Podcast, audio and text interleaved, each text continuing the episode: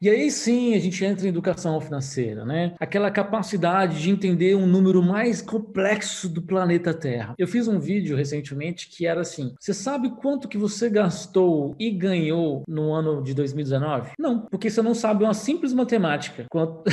Quando, você ganha, você soma. Quando você gasta, você subtrai. Você não sabe somar e subtrair dinheiro. Você sabe subtrair, somar, dividir um monte de coisa durante a escola, mas quando você aprende aquilo, quando se trata de dinheiro, você não faz as duas operações básicas, somar e subtrair com o seu dinheiro.